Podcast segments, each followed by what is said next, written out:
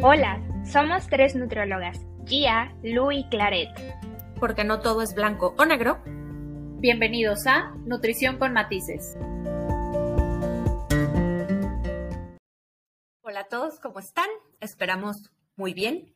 Bienvenidos a lo que es nuestro tercer episodio de Nutrición con Matices. ¡Eh! Estamos muy contentas de que ya sea el tercer episodio y por supuesto que queremos empezar dándoles las gracias a todos aquellos que nos han escuchado en Spotify, los que nos han escuchado y visto en eh, YouTube. La verdad estamos muy, muy contentas y muy agradecidas eh, por la respuesta que hemos tenido. Tanto así que como les platicamos el podcast pasado, eh, tomamos la decisión de reducir el periodo de cada uno de los episodios, hacerlo ya de forma semanal. Y bueno, este tercer episodio em, vamos a tocar un tema que consideramos también es bastante interesante y que tiene cierta relación con el tema anterior respecto a la realidad de la pérdida de grasa corporal. ¿Por qué tiene una relación? Porque básicamente el aumento de masa muscular es uno de los objetivos que más se persiguen actualmente cuando se busca una asesoría nutricional. Y este objetivo tiene relación estética, relación de rendimiento y relación de salud también. En los últimos años se le ha dado afortunadamente más empuje a la importancia de tener una cantidad adecuada y suficiente de masa muscular por eh, las implicaciones que tiene en la salud. Sin embargo, lo que también es cierto es que existe una cantidad de información irreal alrededor de este objetivo. Entonces, básicamente, este tercer episodio llamado Las mentiras del aumento del músculo o de la masa muscular va a ser la temática de la que vamos a estar platicando. Chicas, ¿cómo están? Bien. contentas, contentas de, de estar grabando este tercer episodio que yo creo que llegó rápido, pero ha llegado a su tiempo, o sea, prácticamente gracias a los que nos han escuchado, nos han visto, nos ha motivado a juntarnos y obviamente realizar estos episodios. Y pues justo como decía Gia, o sea, la retroalimentación que hemos tenido de todos ustedes pues es muy gratificante para las tres y nos empuja a querer seguirlo haciendo porque obviamente sin esta comunidad pues no seguiríamos haciendo episodios. Así que aquí andamos.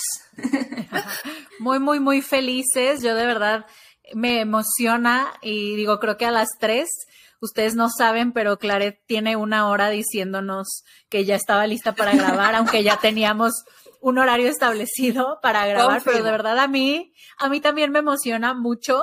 Este, ya se los he dicho y ya lo han visto, a mí hablar me encanta y hablar de nutrición me gusta diez veces más. Entonces, creo que estos temas le van a ayudar muchísimo a todos, ¿no? A, a los que ya están en consulta con alguna de nosotras, a las que están en, a los que están en un plan de alimentación con cualquier otro nutriólogo o a cualquier persona que busque mejorar en este, en este tema, ¿no? Comer mejor, sentirse mejor, verse mejor. A todos nos va a funcionar esta información. Y como mencionas, Lu, aprovechando este comentario que realizas, es eh, definitivamente uno de los objetivos de este podcast, ¿no? que sea funcional la información para quien ya esté llevando un programa de alimentación o para quien busca llevar un programa de alimentación con un objetivo en específico. Y entrando ya en materia, un objetivo relacionado con eh, el aumento de la masa muscular, me gustaría que ustedes me platiquen en base a su experiencia, ¿cuáles son los puntos más recurrentes o las estrategias más recurrentes que ustedes han escuchado en sus asesorías sobre qué es lo que hacen las personas para lograr aumentar de músculo? A ver, empieza tú, Clara. En esta ocasión empieza, porque tu diario nos andas aventando a nosotras primero. bueno, me voy a defender con que yo tengo dos horas más que Lu. Así que para mí ya era muy tarde, ya quería grabar. bueno, eh, yo creo que uno de los puntos que más he escuchado y han llegado a consulta a decirme casi casi como ya sé lo que tengo que hacer y lo que me vas a decir, que va a ir en el tratamiento y todo, es el tema del aumento del consumo de proteína. Uno, el aumento de consumo de proteína tanto en alimentos como en suplementos. Perdónenme el gallo. De suplementos como proteína en alimento, ¿no? Eh, la gente cree que por aumento de masa muscular, como efectivamente está construida de diferentes aminoácidos que al final termina siendo proteína, considera que hay que, hay que meter sí o sí suplementos y hay que meter cantidades exageradas, bueno, sí exageradas, hay unas cosas exageradas de carne, de pollo, de huevo, el mismo suero de leche lo llegan a comprar así eh, eh, o los suplementos. Creo que ese es el punto que más he escuchado o con el punto que más llegan. Totalmente, proteína al fallo, ¿no? Este, yo le digo la dieta del mamado y siempre les digo que es súper, súper noventera, ¿no? De que llegan y se desayunan 10 claras de huevo y de colación dos latas de atún y luego se toman dos scoops de proteína después de entrenar y luego pescado y así todo el día que qué horrible.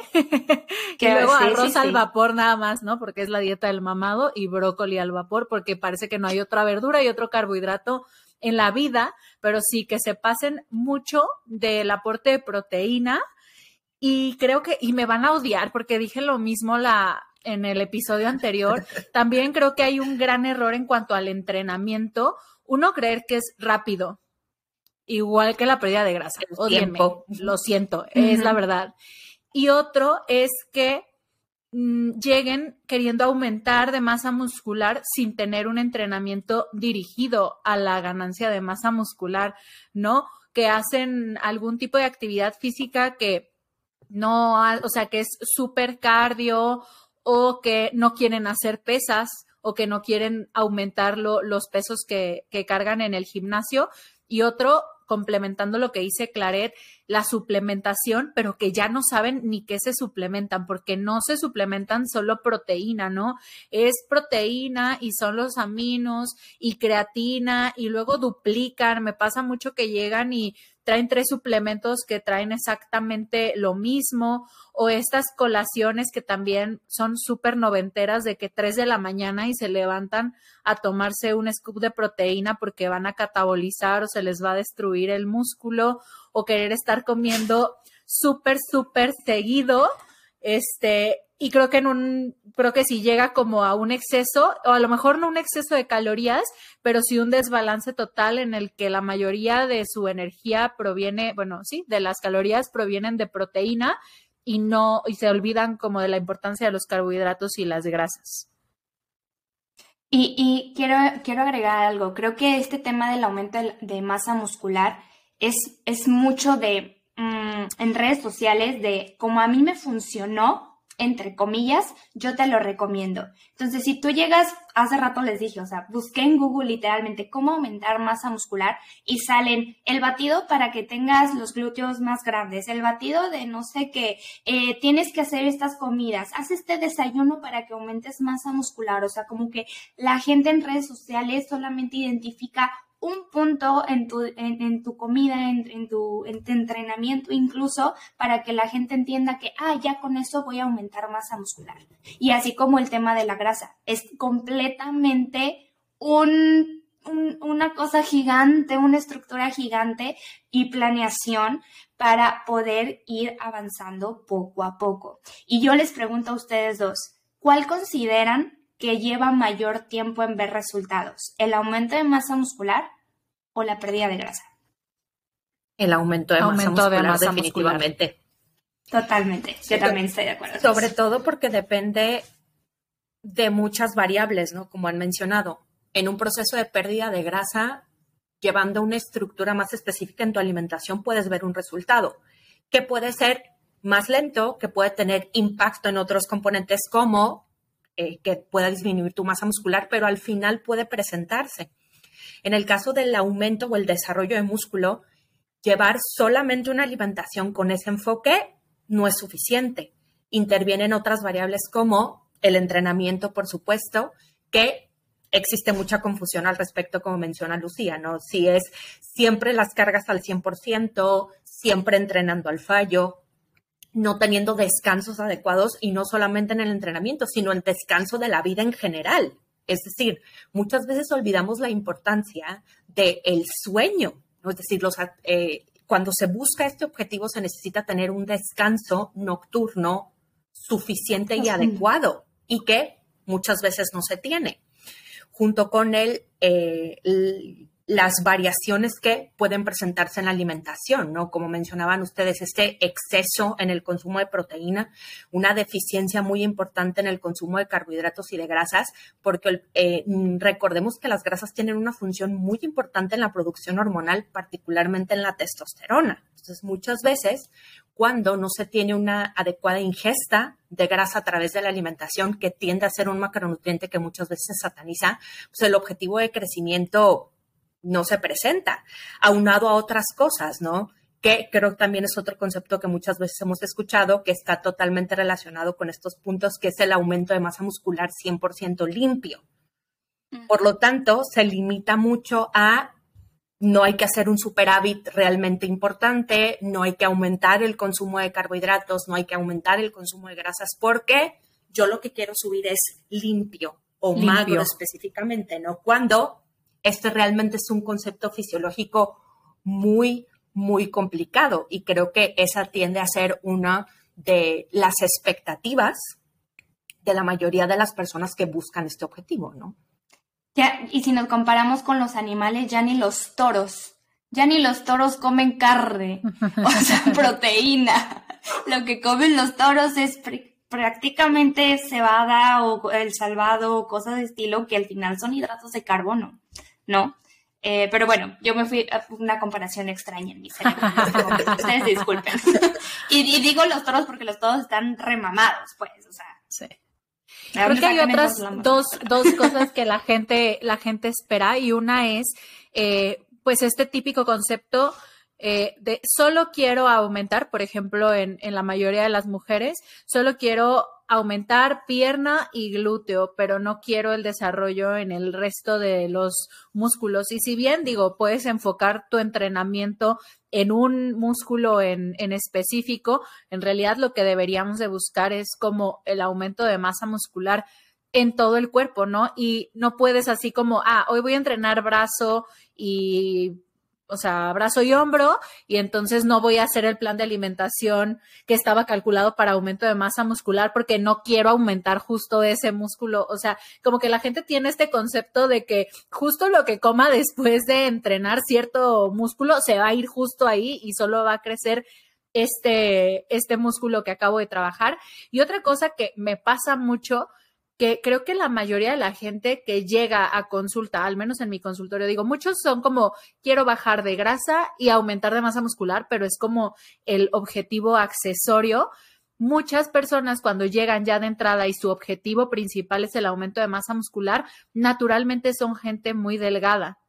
Entonces, ahí volviendo a lo que nos preguntabas, Claret, que cuál se nos hace más difícil, yo siempre les doy esta explicación y es cuando tú llegas y me pides eh, un plan para pérdida de grasa, la mayoría de las veces yo voy contra malos hábitos, ¿no? Malos hábitos o un exceso de consumo de calorías o una persona que no está siendo físicamente activa, un desequilibrio hormonal que se puede eh, regular. Pero cuando eres una persona muy delgada, y que quiero que se imaginen así a la persona más delgada que conozcan. Yo siempre les pongo de ejemplo a Oliva, la esposa de Popeye, este, que no sé si todos lo van a ubicar y sean de mi generación. Búsquenla en Google si no saben quién es. Creo que este, Popeye es, es de todas las generaciones. Espero. Estamos yendo contra la genética y eso es un cambio complicadísimo, ¿no? O sea, son estas personas súper, súper delgadas que llegan y es de, subiste 100 gramos, vamos a brincar de la emoción, ¿no?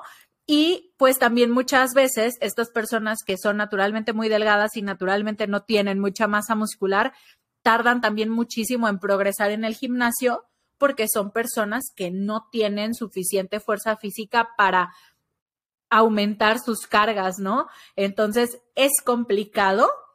Obviamente hay gente que tiene un poco más de facilidad natural, eh, bendecidos por Dios o quien quieran decir la madre naturaleza de desarrollar masa muscular.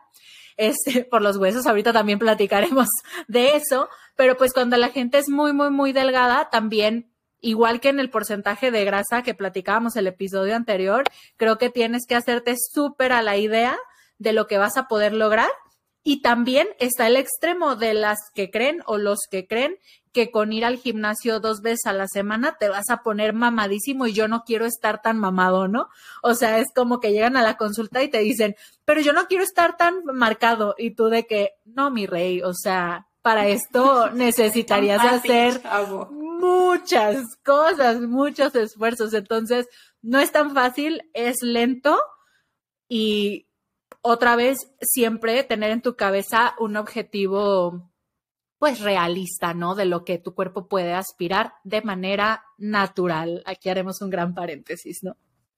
Sí, pues yo, yo quiero agregar que para las personas que nos están escuchando y que no sepan, una de las funciones importantes que tiene el músculo es la protección ósea. Ahorita que Lu dijo el tema de los huesos, o sea, el hecho de que trabajemos todo, todo nuestro músculo esquelético es ese tema de salud que va a tener en protección hacia nuestros huesos. Si solamente nos enfocamos a trabajar las piernas, el glúteo o los brazos nada más, pues estamos protegiendo esos huesos, pero ¿dónde está lo demás? ¿No? Y no es como, eh, como esto, esto que también tienen como muy, muy en la cabeza con el tema de la grasa, que solamente van a perder grasa de una, de un área localizada. No se da tampoco en la masa muscular, o sea, es más general, pero el trabajo de entrenamiento para el aumento de masa muscular, pues sí se tiene que hacer al final eh, en general, ¿no?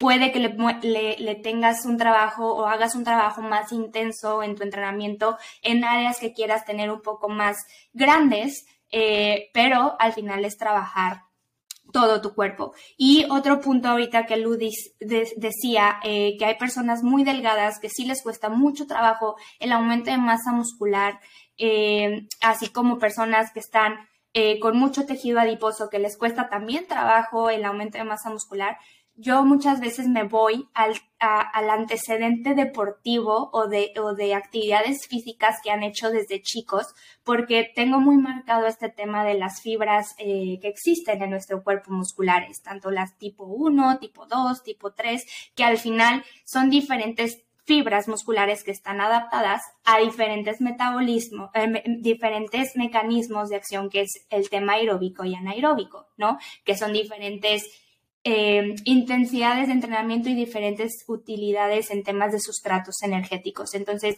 una persona sedentaria que en su vida ha hecho ejercicio, claro que va a tener unas fibras de tipo 1 que lo único que van a utilizar ahorita en su etapa de entrenamiento primaria va a ser solo aeróbico porque tiene que haber una adaptación totalmente desde la parte cerebral hacia, la conexión con los músculos para que entonces pueda iniciar con un tema de hipertrofia.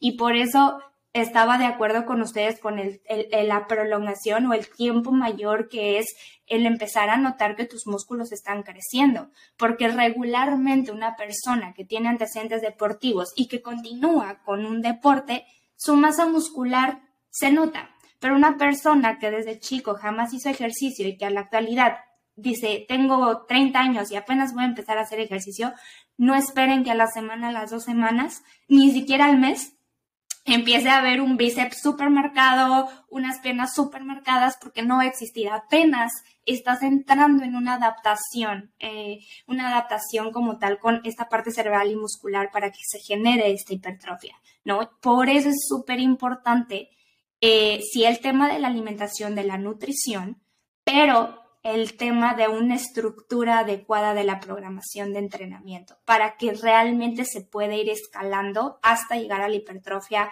eh, muscular, que esta hipertrofia muscular pues es el aumento prácticamente de la masa muscular, ¿no? ¿Y qué sucede también en casos donde eh, lo que plantea Clareta ahorita es cuando vas iniciando? Pero ¿qué sucede, por ejemplo, en aquellas personas que ya tienen mucho tiempo entrenando? Hay que considerar también que para las personas entrenadas el desarrollo de masa muscular es un proceso todavía más lento. ¿Por qué? Porque se necesitan entrenamientos con estímulos más específicos para generar una estimulación, valga la redundancia, más eh, intensa para el cuerpo. Y también hay que considerar que existe este límite natural de producción de masa muscular que está relacionado con la estructura de nuestros huesos. Y aquí es donde entra este, esta leyenda urbana que no es tan leyenda urbana respecto al tamaño de los huesos, ¿no? Es que yo soy de huesos grandes. Técnicamente sí existe esta clasificación, es decir, sí existen huesos pequeños, medianos y grandes. Y entre más grande es nuestro hueso, es decir, entre más kilos de hueso nosotros tenemos, entre más grande es la estructura de nuestro esqueleto, eso nos permite la posibilidad de mayor crecimiento muscular. Por lo tanto, aquí es donde viene el término de la genética que mencionaba Lucía. Existe este límite natural. Y si nuestra complexión esquelética o el tamaño de nuestros huesos es pequeño, eso genera cierta limitación. Aunque tú entrenes te suplementes, descanses, comas. Existe este punto, ¿no? Y sobre la marcha también conforme vamos acercándonos a ese límite máximo de crecimiento natural, se vuelve cada vez más difícil. Es decir, los cuerpos muy, muy entrenados llegan a desarrollar 500 gramos, un kilo de masa muscular por año, lo cual es un resultado espectacular con mayor razón también se necesita trabajar en esta parte de la constancia, de la paciencia eh, que ustedes mencionan, pero también de la realidad, ¿no? Y creo que este es un ejemplo muy, muy frecuente para muchos nutriólogos, creo yo, cuando llega el asesorado a consulta y es que peso 70 kilos y toda mi vida he querido pesar 80 ok, existe la posibilidad de esos 10 kilos de aumento de masa muscular, es decir, no es solamente por el hecho de el número en la báscula, es decir, qué tan factible es que lo puedas desarrollar y que sea específicamente de músculo, ¿no? Totalmente de acuerdo. Ayer justo, digo, hablando de esto de, los límites naturales, eh, y yéndonos un poco al tema de redes sociales, también es que mucha gente que tú ves en redes y que están súper, súper musculares, claro que ya traen tratamientos farmacológicos no tan recomendados. Y justo el día de ayer me salió un TikTok de una chica que pues sale ella como posando, sí, como en las poses de competencia, este, y dice, mujeres quieren tener un cuerpo como el mío, este, yo consumí esto y sale una lista de todos los fármacos que se, que se administró. Y dije, qué cool. O sea, mira, la verdad yo creo que eh, el consumo de estos fármacos, pues al final es una elección personal. Tú sabes lo que sacrificas por tu objetivo estético. Y, pero dije, qué padre que ella diga, esto no se, no, o sea, eh, no puedes aspirar a tener un cuerpo como el mío siendo una persona que entrena normal, come, o sea, de manera natural, ¿no? Y, este también es un tema importante y que creo que se da mucho en consulta cuando ya estás llegando a este punto en el que ya no pueden aumentar mucho más. Este, bueno, tal vez muchos deportistas se lo piensan por el tema del doping, pero cuando es un tema de simple estética, que nadie les va a revisar que se tomaron, este, surge el tema de si tomar anabólicos o o sea, si ya usar una ayuda, ¿no? Ahí creo que pues entra todo este tema de concientizar de, bueno, estos son los efectos secundarios que puedes tener a cambio de que, como lo platicábamos en el episodio anterior, vale la pena, realmente necesitas subir 5 kilos más, 3 kilos más, pero este, este TikTok fue como, me gusta, o sea, me gusta este concepto porque creo que luego vivimos equivocados y es muy común que llegues así como, es que vela ella, me, acuerdo, me pasó una vez en una consulta que una chica llegó y me dijo de que, es que vela está súper marcada y solo hace yoga. Y yo, no hace yoga nada más. O sea, claro que esa mujer entrena, además de, porque era un perfil de yoga, ¿no? Este, claro que va al gimnasio, entrena, bla, bla, bla. Y mucha gente que se ve maravillosamente muscular y definida, pues tiene unos truquillos detrás que no dicen, ¿no? Totalmente de acuerdo. Y al final, como mencionas, eh, yo siempre lo planteo así, ¿no? Cada quien elige su propio veneno. Todos tenemos hábitos que pueden impactar nuestra salud de una forma u otra y como mencionas, es una decisión totalmente libre.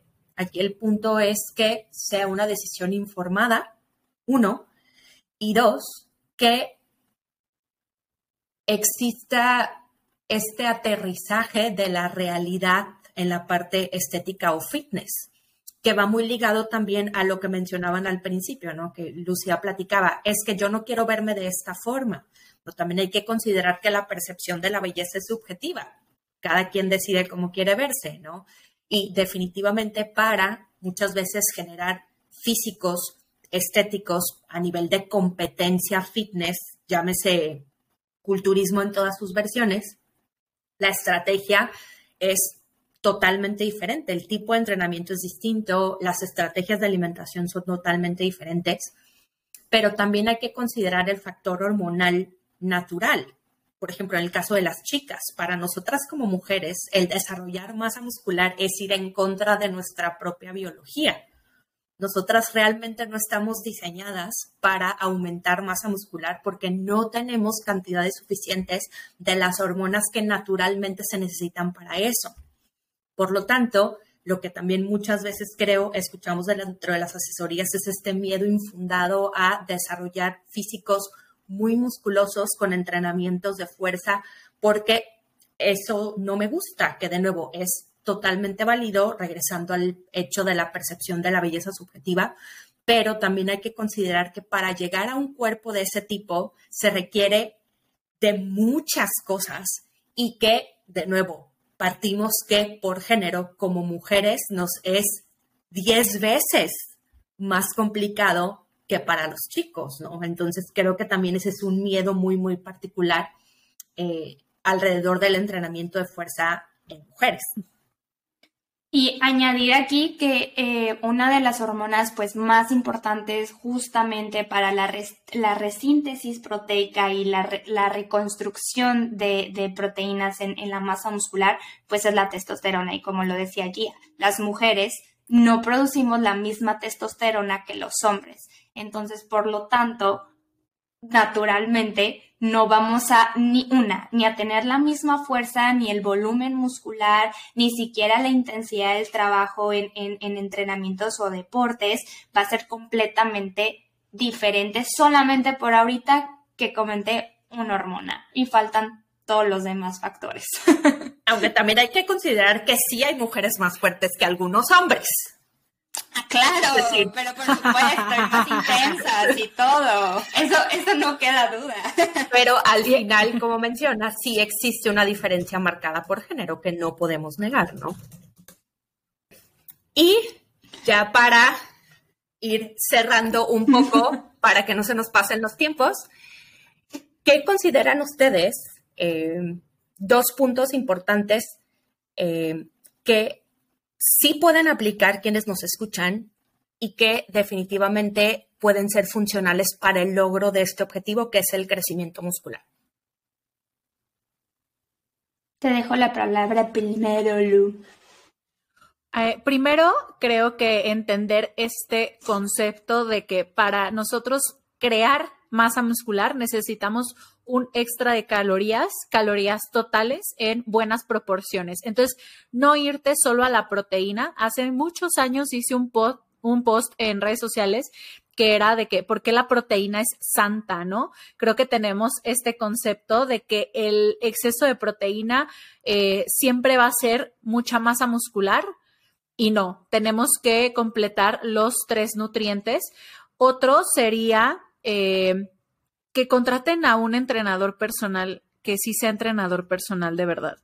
Eh, veo a mucha gente en el gimnasio haciendo una locura de, entrenamientos sin orden, eh, hacen una serie y se van, o sea, siento que nunca vas a tener un eh, físico como el que tú te imaginaste si no tienes un entrenamiento ordenado y una alimentación ordenada. Y aquí quiero citar a una queridísima amiga Renata Rocha, Sano que sabe en redes sociales. Ella tiene un post que me encanta que dice, el verdadero problema no es el porcentaje de grasa, sino la falta de músculo. Entonces también voy a decir tres cosas. Tres sería entender que la masa muscular se ve padrísima, nos encanta, pero que también es un factor de salud que nos va a ayudar a sentirnos mejor y también a lograr estos físicos más estéticos que queremos y en vez de estarnos enfocando tanto en perder grasa, creo que mucha gente debería de enfocarse en ganar masa muscular y alimentarse de forma más completa y no vivir en un déficit para el resto de su vida. Interesante. Me gustó el último que dijiste porque justamente es uno de mis puntos. A ver, Clara, platícanos tus puntos. Uno de los puntos que, que me gustaría recalcar, que fue uno de los últimos que dijo Lu, es yo cuando recibo a pacientes, sobre todo con diabetes, las personas con diabetes llegan a perder o tienden a perder mucha masa muscular. Entonces, una de las complicaciones de pérdida de masa muscular en ellos obviamente tiene que ver también en alteraciones de la insulina como el tema del tejido adiposo que lo platicamos en el episodio pasado. Entonces, prácticamente parte del tratamiento es sí un, un ajuste en el tema de la glucosa sanguínea, pero con un fuerte potencializador al aumento de masa muscular porque al final llega a entrar en el mismo metabolismo del tema de la glucosa, ¿no? El anabolismo eh, o el crecimiento muscular es muy importante para muchos puntos, tanto la salud ósea como en este caso la salud también en temas de diabetes. Eh, otro punto que quiero recalcar es los entrenamientos. Los entrenamientos sí tienen que estar muy bien estructurados, pero también es importante el tema del antecedente deportivo que has tenido a lo largo de tu vida para que entiendas muy bien hacia qué tipo de entrenamiento vas a ir. Si eres una persona que eh, toda la vida has hecho entrenamiento de pesas o sprints, por ejemplo, en, atletismo o, o, de intervalos de alta intensidad, etcétera, etcétera, tienes que conocer qué tipo de fibras se han eh, hecho en tu cuerpo para entonces poder programar así tu entrenamiento. Pero si tu entrenador ni siquiera te ha llegado a preguntar antecedentes deportivos, si eres una persona sedentaria y solamente te da el papel y te dice, toma, aquí está el entrenamiento, empieza por esto, con estas repeticiones, con estas series y con este peso, no vas a progresar en absolutamente nada. Entonces creo que va ligado también con algo que dijo Lu, porque realmente es muy importante este tema de la programación adecuada con un entrenamiento, en un entrenador, perdón, que realmente sepa, no el amigo que te pasa los tips del gym, ¿no? Em, y bueno, ya por último decir, para que realmente haya una hipertrofia muscular o un aumento de masa muscular en temas nutricionales, no nos tenemos que ir solo a la proteína. Los hidratos de carbono, aunque los han categorizado mucho como malos o satanizado, son demasiado importantes, porque para que realmente haya una reparación y una reconstrucción muscular, que es por medio de una lesión muscular, que es cuando tú entrenas, sí o sí necesitas, sí proteína, pero también hidratos de carbono porque está eh, o tiene que trabajar la glucosa y la glucosa viene de los hidratos de carbono. Entonces, el tema de cargas de hidratos de carbono durante tus días, en la cena o un pre-workout, un post-workout, es sumamente importante que haya una cantidad adecuada de hidratos de carbono, dependiendo la intensidad de tu entrenamiento, dependiendo la duración de tu entrenamiento, y tan tan. o sea, creo que es un tema importante, la carga de hidratos de carbono. Y creo que al final eh, son muchos puntos a considerar, ¿no? yo en mi experiencia creo que el punto en el que más podemos enfocarnos al menos en mi experiencia en asesoría, y que existe como un concepto erróneo, es el tema del superávit. Es decir, generalmente nuestro concepto, y lo escuchamos mucho, es que yo como mucho y no subo. El como mucho es muy subjetivo, ¿no? Sobre todo cuando vivimos constantemente bombardeados de todo tiene que ser fitness, todo tiene que ser asado, nada de azúcares, un consumo muy limitado de los carbohidratos, como mencionaba Claret. Entonces creo que sí es importante enfocarnos en el total que se consume, porque de nuevo en mi experiencia, muchas personas físicamente activas piensan que comen mucho y en realidad no lo hacen, ¿no? Y el superávit significa que hay que comer más de lo que el cuerpo gasta. Y sumado a eso va el concepto de el tipo de entrenamiento, de la composición corporal que se tiene, de muchos factores, ¿no? Y sumado a esto también, creo, eh, y con esto cerraría yo mi participación en este punto, es precisamente los cambios físicos que se presentan con este superávit, ¿no? El hecho de eh, generar esta realidad en los asesorados de existe la posibilidad de un incremento de grasa corporal por este superávit, pero es parte de lo que necesita. Incluso la formación de masa muscular implica un proceso de grasa intramuscular, es parte del proceso. Digamos que a lo mejor aquí el truco es limitar lo más que se pueda el aumento de grasa corporal y que el aumento principal sea, por supuesto, de masa muscular, pero no tenerle miedo a esa parte del proceso, porque muchas veces algunas personas pueden desmotivarse un poco ante esa situación, pero bueno, considerar que también es parte de y que también de nuevo tiene muchas implicaciones no solamente en lo que se hace o en las variables que dependen de la persona, sino también de factores como la genética, ¿no? Todos los cuerpos reaccionan diferente ante estrategias de superávit, entrenamiento, suplementación, etcétera. Y creo que también em, desarrollar paciencia y constancia en ese proceso es definitivamente importante, ¿no? Voy a agregar una última cosa. Ahorita eh, hablamos del tema deportivo un poquito más, pero hacia hacia el área clínica, o sea, personas que nos estén escuchando que tengan algún diagnóstico, ya sea diabetes, hipertensión, cáncer inclusive, etcétera. O sea, al final cuando hay una enfermedad hay un estrés metabólico y este estrés metabólico lo que por ende también pasa es un catabolismo proteico, o sea, hay una degradación de diferentes proteínas, tanto en músculo esquelético, que es quienes protegen nuestros huesos, como también en músculo liso, que son nuestros órganos. Entonces, eh, es erróneo cuando ah, dan tratamientos con una baja cantidad calórica, con una baja cantidad de hidratos de carbono, porque se está fomentando todavía más que hay un estrés metabólico y el catabolismo proteico todavía va a seguir aumentando. Entonces creo que es algo muy importante que siempre se acuda con un profesional que realmente ponga estos factores dentro del tratamiento para que no ponga más estrés metabólico al cuerpo y la masa muscular no se deteriore más.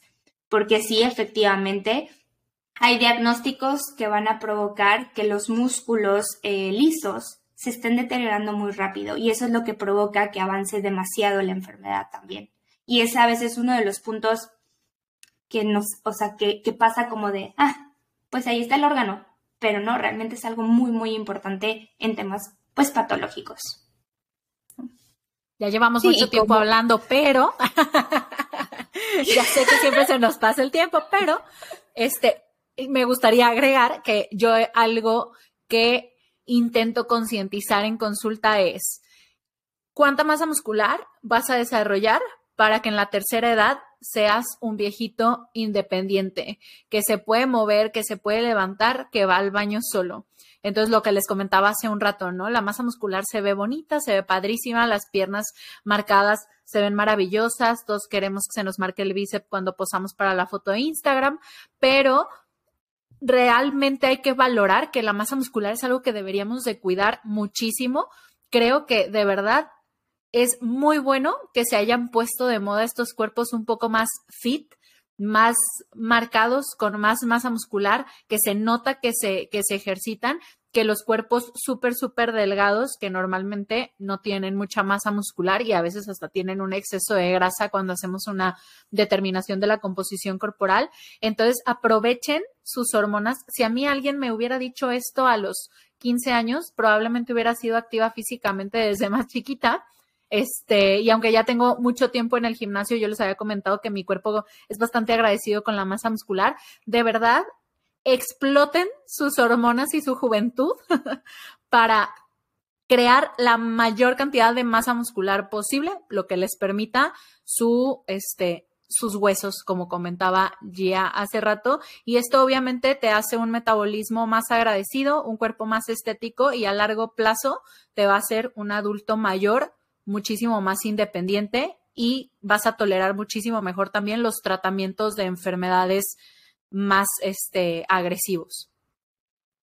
Sí, ¿no? Eh, y al final es, este yo creo que es el punto todavía más importante de todo lo que hemos platicado. Cómo se traduce no solamente el número que tienes de tu porcentaje o tus kilos de músculo, sino la funcionalidad de esa masa muscular, ¿no? Yo muchas veces lo planteo o lo planteé, por ejemplo, en una última conferencia.